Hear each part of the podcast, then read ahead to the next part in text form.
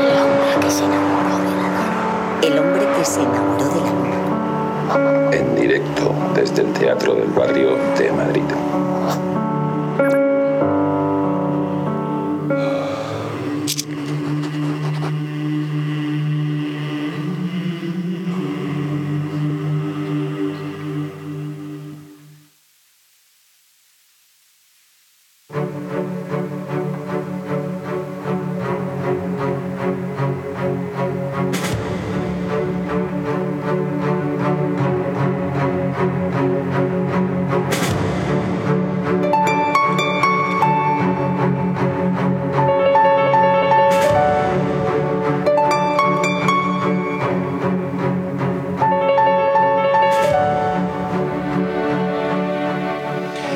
Demos un paseo en mi aeroplano y visitaremos al hombre de la luna. Cantan los hombres y las mujeres, cantamos todos y cada uno de nosotros, pobres desgraciados, congregados ante el piano, gloriosos, los brazos en los hombros de los demás, cuerpo contra cuerpo, apoyándonos con fuerza, abrazando a ese otro que forma parte de nosotros. Seres humanos en un bar, una familia partiéndose de risa, luz en la oscuridad. Canta el jubileo, todo el mundo es libre. Bienvenida, bienvenida, independencia.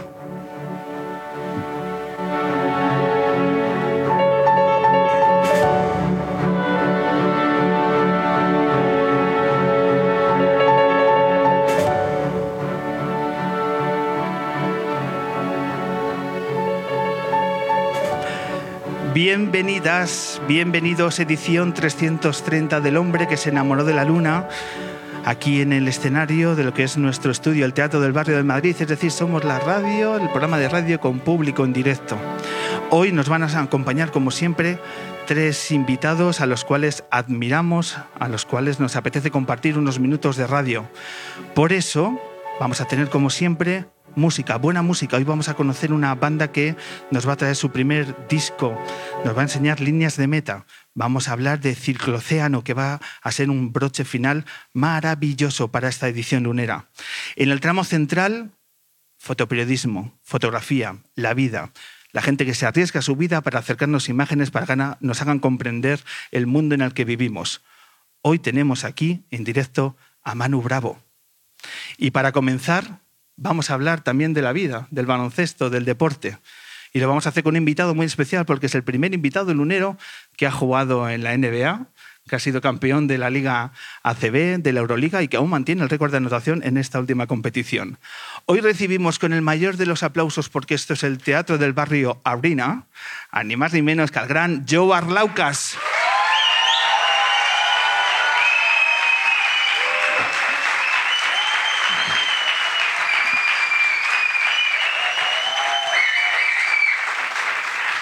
Oye, la, la primera pregunta es mío, ¿eh? No, no, la primera es mío. ¿Perdona ¿Por qué- yo? ¿Por qué voy primero? ¿Por qué vas tú primero? Si, si fuera futbolista, yo sería el último, ¿no? Te digo, eh, los futbolistas están vetados en este programa. Ah, vale, vale, pues venga. ¿Sabes?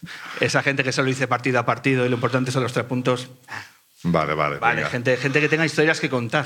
Por eso, por eso tenemos a Joe Arlaucas. Bienvenido, Joe. Muchísimas Muchas gracias. A ti, a ti, Pablo. Muchas gracias. ¿Te gusta cómo hemos recreado? Esto es mitad pabellón de baloncesto, mitad teatro, mitad plato de, de radio. Sí, me siento en Grecia, ¿eh? Me siento un poco griego ahora mismo. ¡Opa! Sí, sí, sí, sí. Y luego, luego les vamos a exigir también que sigan en ese rol porque exigimos, eh, nunca mejor dicho, invitados de altura y también un público que tiene que estar muy pendiente. Ojo ahí el público que tienes que estar. Eh, joder, pues hemos dicho eh, que venía Joar Laucas durante estos días al, programa y han dicho, hostia, qué buena idea, porque nos ha despertado ahí un- a todos una nostalgia, más allá que, eh, la gente sea aficionada al baloncesto, ¿no? Arlaucas es uno de esos nombres que se le ha quedado a la gente grabada a lo largo del tiempo como uno de los iconos de, de nuestro baloncesto. ¿Sigues percibiendo esa sensación de que la gente te recuerda? Pues sí, un poquito, ¿eh? Que no sé por qué. Estuve hablando con, con Mano ahí y yo digo, será, bueno, primero porque mido 2'4", que, que es normal. pero luego con la nariz que tengo, mandíbula y con todo, es como, ¿sabes? Que, que soy como un animal de zoo, es que, que, voy por la calle y todo el mundo me conoce, pero si miro 1,89, pues igual será diferente, pero vamos, me acepto y, y yo tenía mucha suerte de conectar con el público en, en todos los sitios que, donde jugaba yo. Eh, ¿A qué se dedica Joe Arlaucas ahora? Pues un poco de todo, porque en España hay que trabajar así, ¿no? Hay que estar un poco en todo, pero estoy ahí comentando partidos para Euroliga, haciendo un podcast también, hago muchas charlas de motivación, de, trabajar en equipo y muchas cosas así. Soy como estos que cuando me llaman me voy. Y, y, aquí una prueba de ello, por cierto, que muchísimas gracias ah, por Estoy entrenando por también, estoy entrenando niños. ¿Estás entrenando niños? Sí, pero ¿De en qué colegio americano, de cadete y juvenil. Pero vamos, son malos, ¿eh? ¿Son malos? Sí, son malos por el entrenador, ¿eh? Vamos. ¿Hacen caso al entrenador o no le hacen caso? Sí, hace mucho caso, pero sigue siendo malos, ¿eh? No Sigue entiendo. es que me van a echar dentro de poco ya. ¿En qué posición de la tabla está el equipo? Eh, no, no, es que la liga es muy mala también, así que pero vamos bien, de momento vamos bien. No hemos jugado ningún partido todavía en, este, en esta fase. Vamos, no hemos perdido ninguno. Oye, ¿y el George Laucas que se proyectaba como jugador de baloncesto, ese carácter también lo tienes como entrenador? Es decir, cuando ves que un entrenador, digo, perdón, que un árbitro pues no tiene un buen día, ¿te sigues naciendo ahí? Pues mire, te voy a contar una historia que me pasó el fin de semana pasado en Barcelona, en un torneo de un torneo internacional con equipos ingleses, no sé qué, pero jugamos en Barcelona. Y, y, siempre dan un premio al equipo que era más deportivo, ¿sabes? Más, que mi equipo no ha ganado nunca esto, porque vamos. Me y, gusta que tengas, entre comillas, deportivo, sí, ¿no? entre comillas, mí. Y entonces había un árbitro que estaba pitando fatal, que, que, que me hicieron en la mesa que llevamos dos faltas en todo el partido, el otro equipo. Los otros 16 faltas, el otro equipo dos. Entonces, estamos perdiendo de, de, de, 16. Entonces, ya, como no puedo meter en mi equipo, ya me meto con árbitro, todo el rato con árbitro. Oye, tú, es que llevamos dos faltas, no sé qué, sé cuánto, va, va, va. Todo el rato encima de él. Se termina el partido y me dice, oye, Laucas, siempre ha sido ídolo mío de toda mi vida. ¿Me puedes sacar una foto contigo? Y digo, oh, yo no me lo puedo creer. Y cogete a otro lo mejor, que vamos. Eh, dentro de estos proyectos te decías que eh, estás haciendo un podcast, es, Sí. decir, que estás ligando al mundo de la radio. ¿Qué tipo de podcast eh, Pues, llevas a cabo? eh, Estoy haciendo entrevistas con los jugadores y los, los, los leyendas, los míticos, como dices tú, los, los, viejos, vamos, y los entrenadores también que están ya en Euroliga. Y que es muy interesante, ¿eh? porque tienes que, tienes que buscar toda la información de su vida, tienes que hacer un poco de entrevista como estás haciendo tú en, en el orden, ¿sabes? Y, y, la verdad es que es interesante porque vas conociendo a la gente más por dentro. Y es que lo que no entiendo es hay jugadores hoy que son muy, buen, muy buena gente. Que yo cuando yo jugaba, yo era un, se puede decir, dilo, dilo. hijo de puta. Yo era muy hijo de puta jugando. Y la, y la gente se lo toma a broma, pero es que no lo sé. Pero reconozco. y, y, hoy hablas con la gente y, y, son, no, es que era el otro equipo, el otro día salimos a cenar con ellos antes del partido. Digo, ¿cómo? ¿Quién va a salir con un equipo para salir antes del partido, sabes? No, vamos, pero vamos, son, son buena gente. ha cambiado la cosa. Ha cambiado la cosa, ¿no? Sí, muchísimo. Antes, eh, desde fuera, se, no sé, daba la sensación que las figuras deportivas, no ya solo en baloncesto, sino más en general, tenía un punto más, más canalla, por así decirlo, ¿no? O sea, eh, para bien o para mal, yo creo que había personajes con unos rasgos más diferenciados y, más potentes que lo que hay ahora.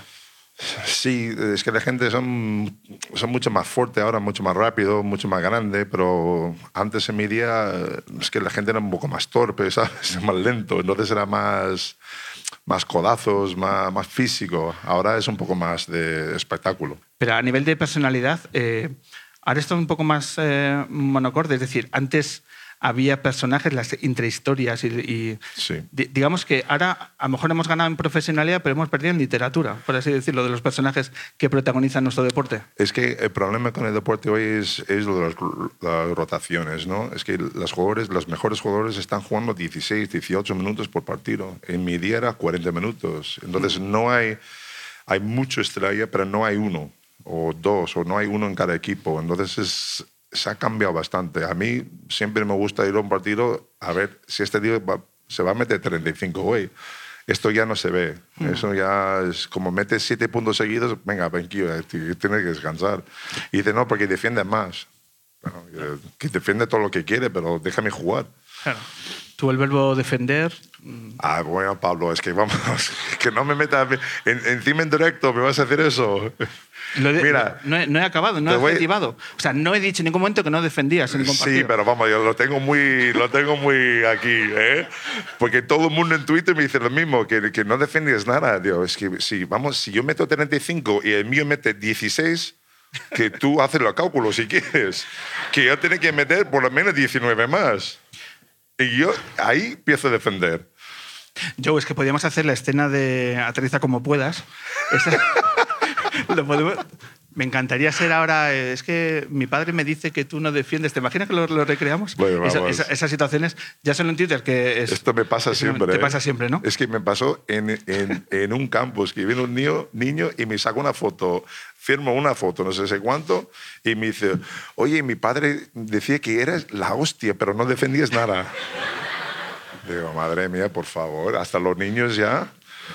¿Cuántas veces te- también en esos, en esos momentos de encuentros más cercanos con los aficionados te han hecho mención con la entrevista de Joe Town de hace unos Ay, años? madre mía. Está mi mujer aquí, ya vamos, que mi mujer me ha matado ¿eh? Con esta sí. entrevista. Lo- lo dejamos también. ¿Sabe? El problema con esta entrevista es que la gente solamente, solamente ve las cosas malas, que no sé, luego no sé hablar. Es que nadie me viene y me dice, joder, la verdad es que lo pasaste fatal cuando retiraste del baloncesto, ¿sabes? Pasaste fatal cuando se murió tu padre. Es que nadie me contesta estas cosas. Me contesta de, eh, me, preguntan, oye, ¿por qué, has, ¿por qué has dicho que Pablo Lasso era un hijo de puta? Yo digo, he dicho Pablo Lasso era un hijo de puta porque en el campo era el mejor jugador que yo jugó en mi vida con él. ¿Sabes? Para mí es número uno. Lo que pasa es que había momentos en el, en el partido donde no me pasaba el balón porque yo no estaba metiendo canastas. Y en la entrevista le dije que en estos momentos puta, ¿sabes? Pero no siempre es amigo mío. Y, pero la gente coge estas cosas, por desgracia, y nadie me pregunta sobre mi, mi padre ni cuando retiré el baloncesto, que era muy, un golpe muy difícil para mí. Porque del deporte de élite también se sale, ¿no? Es ese paso a nivel mental de, de ese cambio de vida tan rupturista, de tener la adrenalina en continua de la alta competición, al momento en el que se acaban los focos, ya no hay periodistas, ya no hay aplausos, ya no hay entrevistas. Eh, en esa entrevista yo creo que citabas que tienes que tener cinco años de tiempo para empezar a pensar que, que esto se acaba. Sí, la verdad es que sí, que nunca lo pensé en cinco años, pero yo en mi cabeza el primer año era maravilla, ¿sabes? Yo en mi casa con mis niños todo el día y, llevando al colegio, haciendo cosas que yo durante 10 años no podía hacer. Y, y de repente se cambia todo. En el segundo año, pues es cuando ya entró la culpa, ¿no? De, es que pff, ya no puedo volver a jugar, ¿sabes? El año pasado me disfrutó, estaba muy bien, pero ahí me pegó una depresión bastante fuerte porque que ya no puedes volver a jugar otra vez. Por tanto, que llamas ya con 37 años, des, vamos, des- descojonen de ti. Que, ¿tú ¿Qué vas a hacer con el equipo, sabes? Y ahí es, es cuando es muy difícil tienes, y aprendes que, como dices tú, ya no hay la luz, que no hay gente aplaudiéndote, no sé qué. Es que es, es difícil para un deportista, porque los otros, por desgracia, no retiramos como la gente normal. No, no hacen una fiesta después de 35 años en la empresa y le dan un reloj, ¿sabes? Con un- una tarta y despida. No, es que nosotros estamos olvidados. Si se olvida de nosotros, ya está, que ya no te vale para el equipo. Pues adiós. Mm. Muchas veces también has hablado de esa, del interior del mundo del deporte y del baloncesto en concreto, que de una forma muy amarga y muy descarnada, ¿no? De esa, esa sensación que tenéis los profesionales de que sois mercancía, Ya. en la, en la NBA sobre todo, pero también en Europa, ¿no? De nos vales mientras la pelota entra en el aro, pero cuando no, y cuando no puede ser motivado por múltiples circunstancias, de pronto no tomas tú ninguna iniciativa, ninguna decisión y tu vida cambia. Sí, cambia mucho. Yo siempre digo que, que empieces como un poco de tenera y luego, si, si sales bien, que llegas a ser hasta solo mío, ¿sabes? El mejor corte de carne. Y luego, poco a poco, que vamos, que terminas como una hamburguesa normal de, de, de, de McDonald's, ¿sabes? Ya, ya no eres nada para nadie. Y es difícil, es difícil aguantar eso porque llevas tantos años ahí al- al- encima de todo y ya empiezas desde, desde abajo otra vez. El otro día tuve la oportunidad de ver eh, un partido de la Euroliga, me invitó un muy buen amigo y estuve viendo al Real Madrid en el Bache en el Palacio. Buen partido, ¿eh? Y sí, muy sólido. La cuestión es que te vi, estábamos a 40 metros, te veía ahí al pie de, de la pista, Sí. eh, estabas retransmitiendo el partido Sí. para, la, para la Euroliga. Para Euroliga, sí. Y yo pensaba, eh, en ese tercer cuarto, cuando empieza Jul a desatarse ahí su, su tormenta perfecta y todo el palacio entra en erupción, y yo no miraba a Jul, sino miraba a Arlaucas, digo, ¿qué estará sintiendo Arlaucas a un metro y medio de la pista?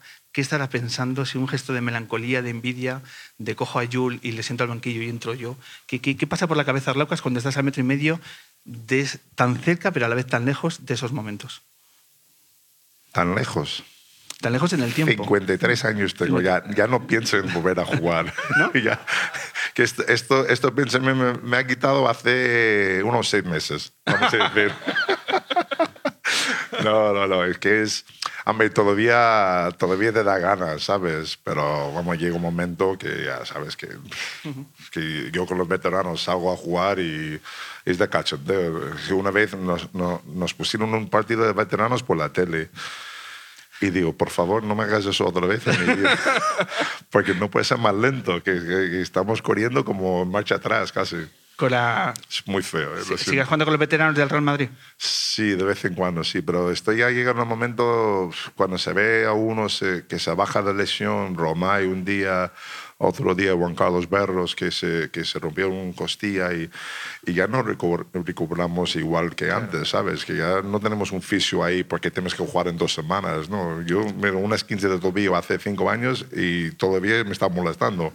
Así que ya somos viejos, ¿eh? ¿Tenéis, tenéis seguro médico para esa plantilla o, o no, hay, no hay aseguradora que Pues sí, eso? que tenemos a un, a un tipo de seguro. Además, hay médicos que hay dentro del equipo, que eh, Corbalán también, que, que, era- que es médico también, que nos ayuda un poquito, pero, pero vamos, que una cosa es que tenemos seguro y médico, otra es aguantar la lesión. Son dos cosas diferentes, que vamos. Venga, vamos a hacer un, experimento. Vamos a romper la cuarta pared aquí del teatro y vamos a hacer, como decíamos anteriormente, que vamos a recrear lo que es una pista de baloncesto. Vamos a, vamos a ver, mm, a retomar esas sensaciones, en tu caso y yo, a comenzar a vivirlas con los cánticos del público, ¿vale? ¿Te parece? Entonces, ¿a ti qué cántico te gustaría volver a escuchar de, por parte de una grada? Yo tengo alguno pensado, pero ¿a ti cuál te gustaría pensar? Pues mira, es que Que, que- que sea radiofoni- radiofónicamente será, audible. será o sea, de Grecia, ¿eh? ¿El qué? Será de Grecia, cuando me cantaron en Grecia. ¿Qué te cantaban en Grecia? Alauskas, alauskas, oe, oe, oe, algo así. ¿Sí? Sí, sí, sí. Lo hacemos. Eso es el único que recuerdo, la verdad es que en Madrid, bueno, Pues- en, en Estudiantes, en Estudiantes había unas canciones muy bonitas, pero creo que, vamos, mi madre, que descansa en paz, que mi madre y mi padre no le gustaban mucho las canciones de, de- de- de- de demencia, se llama, ¿no? sí, Sí, sí. demencia, lo llaman demencia por una razón, Por ¿eh? algo, por algo. Sí, madre mía. Ten cuidado Es que, me tú consta, sabes- espera, ten cuidado que me consta que hay abonados del Sí, estudiantes tu, en el tu hija, tu hija. Mi hija entre ellos, mi hija entre ellos. Oye, tú sabes que, que el más gracioso de estudiantes es que me fui a un partido hace tres años, cuando era el último partido de temporada, que si ellos se quieren ACB o se bajan. Un partido más en el estudiantes, tampoco. Vamos, últimamente sí. Y, yo- y, me, y me llama, me dice, ¿quieres ir al partido? Y yo, para, para ver que se baja estudiantes, que voy yo, vamos, fijo. Voy, voy al partido para disfrutarlo, para que se pierdan, ¿no? Y, y llego media hora antes, salgo de parking, de garaje, Sí. y hay uno de estudiantes, dice, pero tú qué haces aquí al lado, que ese no es tu territorio? Hace tres años. Y digo, chico, pero son 25 años ya. que por favor, todavía. Y han, han perdido, ¿eh? Un partido. Eh, venga, vamos a hacerlo, me apetece mucho. Eh, de pronto el público, eh, es, ¿el público de Lovaca te parece bien o hay un público más? De los años 90, ¿qué No, pista era más, de- más potente? ¿El Aris de Salónica? Sí. Tesalónica. Sí, Tesalónica. Vale. venga, mejor. Pues vamos a cantar lo de Arlaucas, Arlaucas, oe, oe, pero con una visceralidad que, que en fin, que... Que no tiras nada, ¿eh? No tiréis nada. que- bueno, si es un móvil, si es un iPhone XS y no sé qué, vamos, que no lo puede tirar. ¿Vale? Venga, pues vamos a hacerlo, pero necesitamos ahí que, que llegue bien a nuestros oyentes. Una, dos y tres.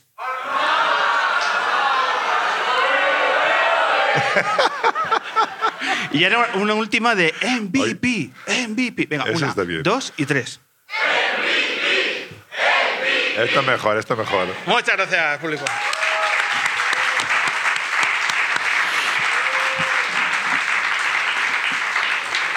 Bueno, bueno, ya, que, que me queda poco tiempo. Lo- vamos a hablar dentro de unos minutos con Manu Bravo sobre eh, periodismo y guerra. Y tú dices, ¿y cómo vais a hilar esto?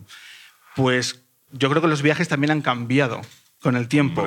Eh, ese viaje en los 90 con el Madrid de Obradovic a Zagreb, Uf, muy bonito, ¿eh? ¿cómo fue? Pues nos han dicho, Zelko, en el vestuario antes del partido que pasa lo que pasa, vosotros tenéis que jugar. Que no te preocupes, que yo no voy a salir hasta que queda 30 segundos para el partido. Ahora hablamos de lo que tenemos que hacer. El típico minuto, dos minutos antes, que siempre junto el equipo se habla, que nos dice, "Bueno, vamos a saltar de eso porque no quiero salir hasta que era 30 segundos. Y nosotros estamos calentando todo el rato y cuando salía, bueno, se empieza a cantar y tirar todo. Mata, mata, Serbio, mata, mata, Serbio. Fue tan fuerte, es que fue uno de los momentos más impactantes de mi vida cuando lo vi. Es que era, y yo lo he visto en Grecia muchas cosas, ¿eh? pero esto era, esto era más de sangre, más de, Y- de, de- de odio, ¿sabes? ¿Y el desplazamiento al pabellón también fue interesante? Pues mira, la verdad es que no recuerdo. Es que como este momento era tan, tan fuerte que, vamos, lo demás, solamente recuerdo en 29 ganando el partido también, ¿eh? Vamos. Esto sí, vamos. Cuando tienes un buen partido siempre recuerdo. Los malos se olvida. ¿Se guarda, ¿Se guarda amistad con los jugadores con habéis compartido esos momentos? Sí. ¿Pasan el tiempo y, y todavía tenéis contacto entre vosotros? Sí, con Isma Santos también somos muy amigos. Estuvo en su boda hace, hace poco. Con Antonio Martín, que está ahora con el ACB, que sí, ahora hablando con él. Sabas, estuvo con Sabas en Lituania eh, hace, hace un año. Y bueno, lo vemos. Sabas está cuando vienen los partidos. Bueno, hablo de Sabonas. ¿eh? De Bueno, sí. Sabonas. Eh, siempre está por los partidos importantes con Salguires y, y nada, siempre lo veo, le doy un besito y le di un besito con un poco de lengua un día y mi, mi- y mi mujer se puso un poco, pero tú qué haces con este tío? Digo, joder, que tengo un, una liga europeo gracias a él también, vamos, que, que, que falta un poco de lengua, ¿no? A Sabonis lo que quiera. Eh, cuando ves jugar a- al hijo de Sabonis en la NBA, ¿qué te parece? Pues me parece muy bueno, ¿eh? es, es, es diferente que él, porque tiene un cuerpo bastante, vamos, otro nivel, ¿no? Pero, pero vamos, está jugando muy bien. Eh, se empezó en Oklahoma, creo que si no ¿En me equivoco, luego se fue a Indiana. Indiana. Y, y la verdad que está jugando muy bien. ¿eh? El, el- el chico es buen chico, de familia es buena familia. Tiene otro chico que está jugando aquí en Pozuelo también, pero no es este nivel. Y, y- y vamos, que día era one and done en Estados Unidos, un año en el NCAA y se fue. Ese fue. Eh, una de las imágenes eh, icónicas de aquellos años y de tu paso en el Real Madrid es que cuando ganas la Euroliga tienes a tu hijo colgado Ah. en, en lo- en los hombros y está, está tu hijo aquí. No juega a los Indiana Pacers. Ahora pero- no se le notan los hombros. ¿eh? Ya, vamos. no sé si porque soy viejo o eres gordo, pero vamos, no lo sé. Yo creo que te has merecido un aplauso al hijo de Jarla Lucas presente. ¿eh?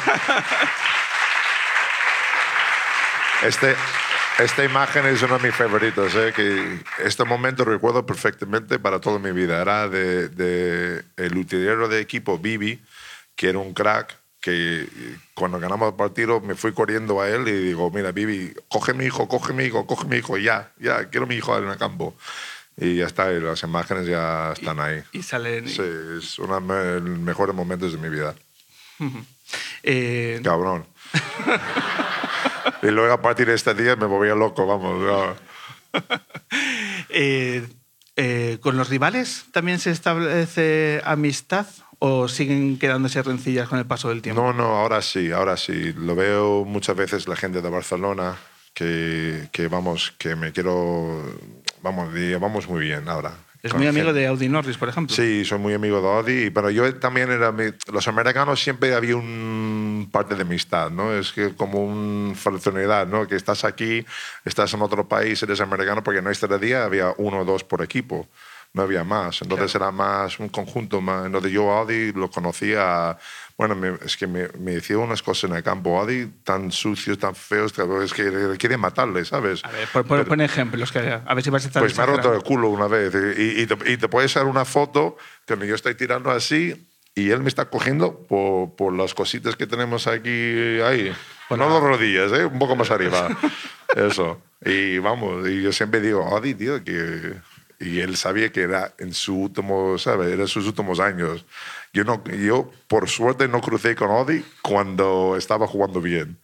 ¿Sabes? Él ya estaba Sí, con la rodilla mal final, porque ¿no? era, vamos, era un animal. Eh, o sea que esas situaciones con, la- con los rivales eh, prescriben afortunadamente con el paso del tiempo. Cuando ves ahora la millonada que ganan los jugadores, tú te proyectas, ostras, pues si hubiese pillado la, la- la NBA de ahora, yo podría jugar y si juego, ¿qué contrato tendría? Hombre, vamos, yo tenía opciones de, de volver a jugar. Y, y la verdad es que lo que me pasó el primer año era un poco feo. Yo pensaba que estaba jugando bien y de repente me cambian por tema de contrato porque ficharon algo más y luego me iban a fichar otra vez, pero no me ficharon. Me fui de Italia, no sé qué. Es que había tanto rollo que llegó un momento que en mi cabeza digo, mira, yo solo quiero jugar, solo quiero jugar. Yo en, en, a un momento siempre piensas en ganar dinero, siempre piensas en hacer la vida siendo deportista, pero no es la cosa más importante. La verdad, al final quieres ganar y quieres jugar. Entonces yo le vi muchas más opciones aquí en Europa. Entonces la verdad es que nunca tengo esta espina clavada, ¿sabes? De, joder, si puede ser, no sé qué, porque no me gusta vivir así. Que yo sé que si yo tenía la opción, la oportunidad de jugar en la NBA hace poco, hace mucho, pues mira, con dos años jugando en la NBA estará todo el año, toda mi carrera ahí. Pero que no, que no estaba en las cartas. Este, Europa era Europa, que yo aquí me enamoré de España y la verdad es que no quería salir de España. Cuando yo me fui, me fui llorando. Eh, fuiste a Grecia eh, y Llorando. luego- llorando. Volviste a Estados Unidos. ¿Por qué decides eh, finalmente residir en, en España, en Madrid? Porque estuvo como 10 años después de, de salir de aquí, bueno, dos- un año y medio en Grecia, luego 10 en, en Charleston, South Carolina, y siempre con ganas de, De volver. de volver. Y mi hijo también es muy madridista, mucho más de fútbol que de baloncesto, pero es muy madridista. Y, De todo se sale. Ya, ya, ya.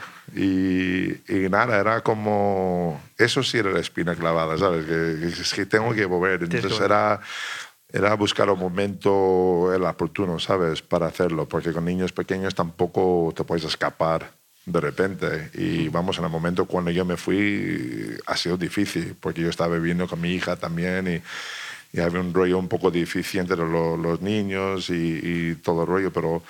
Pero vamos, eh, con tiempo, pues ha salido todo bien. Él está, mi hijo está viviendo aquí ahora mismo, mi hija está en Doha viviendo y trabajando ahí, y mi hijo pequeño, el, el que está adaptado de Etiopía, está estudiando en Columbia University, una de las mejores universidades de Estados Unidos. Entonces, yo creo que ya todo es bien. Lo que pasa es que estamos ya todos separados. Entonces, cuando juntamos, cuidado, es una fiesta, ¿eh? Porque beben más que yo. Pues ya tenemos el titular de la entrevista. Eh, Bueno, ya, ya, bueno, me, me imagino, ya, lo sabía. Estos periodistas, de verdad. Eh, A vender, a vender. Oye, Joe, por, por último, hemos visto que bueno, no paras de viajar, que vas muy a menudo también a Grecia, estás con tus podcasts, tus retransmisiones de la Euroliga. Por último, eh, ¿cómo has colgado una foto con Bill Murray, con el actor en tu Instagram? ¿Cómo has conocido a Bill Murray? Bill Murray estaba en un torneo de golf. Tú, es que vamos, es que no sabes. Mi mujer estaba celosa toda la semana, ¿eh? Porque yo estaba preguntando a la gente, que yo soy muy amigo de los que llevan todo el evento. Y digo, pero ¿cuándo viene? ¿Cuándo viene? Pero no estamos seguros. Y yo digo, ¿cómo que no estamos seguros? Yo vine para ver este, ¿sabes? Que vamos, que yo solamente quiero verle. Y cuando lo cogí la primera vez, digo, mira, te tengo que decir una cosa. Y yo no soy de, de sacar una foto con nadie, porque a mí, yo- a- no, no, me, no me preocupa de sacar una foto con cualquiera, ¿sabes? Me da igual, pero no me gusta pedir. Y llegó, digo, es que, es que tengo que sacar una foto con este tío, porque este tío era mi vida cuando yo era pequeño. cual- eh, mi- ¿Tenemos tiempo? Sí, sí. Vale.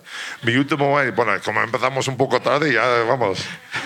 Y ponemos, ponemos una prórroga y seguimos. O sea, si está todo inventado. cancelar la comida. Eh, yo jugaba baloncesto toda mi carrera en, en high school. Entonces, mi entrenador era entrenador también de fútbol americano. Y me dice, tío, eres, en el campo eres muy blando.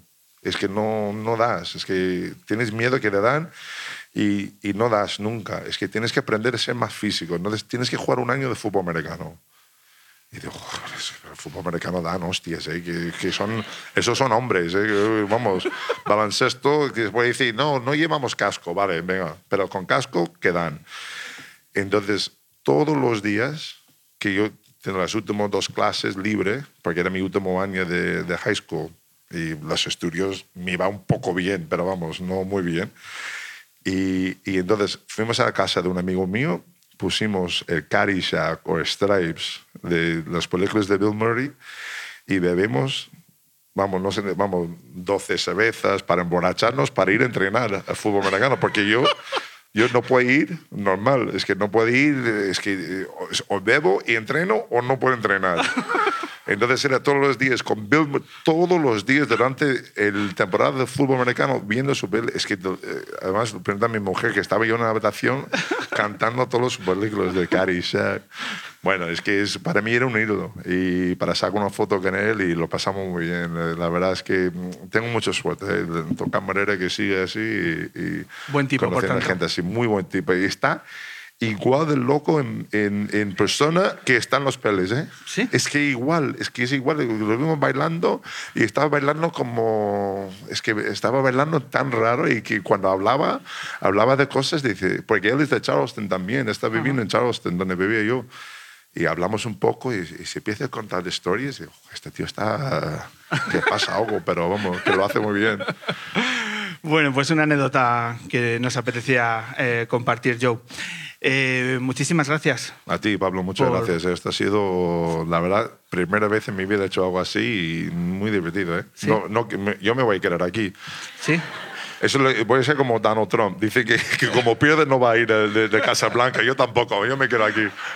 Tú nunca has sido jugador de banquillo, así que no creo que lo vayas Eso, a aceptar que te sientes.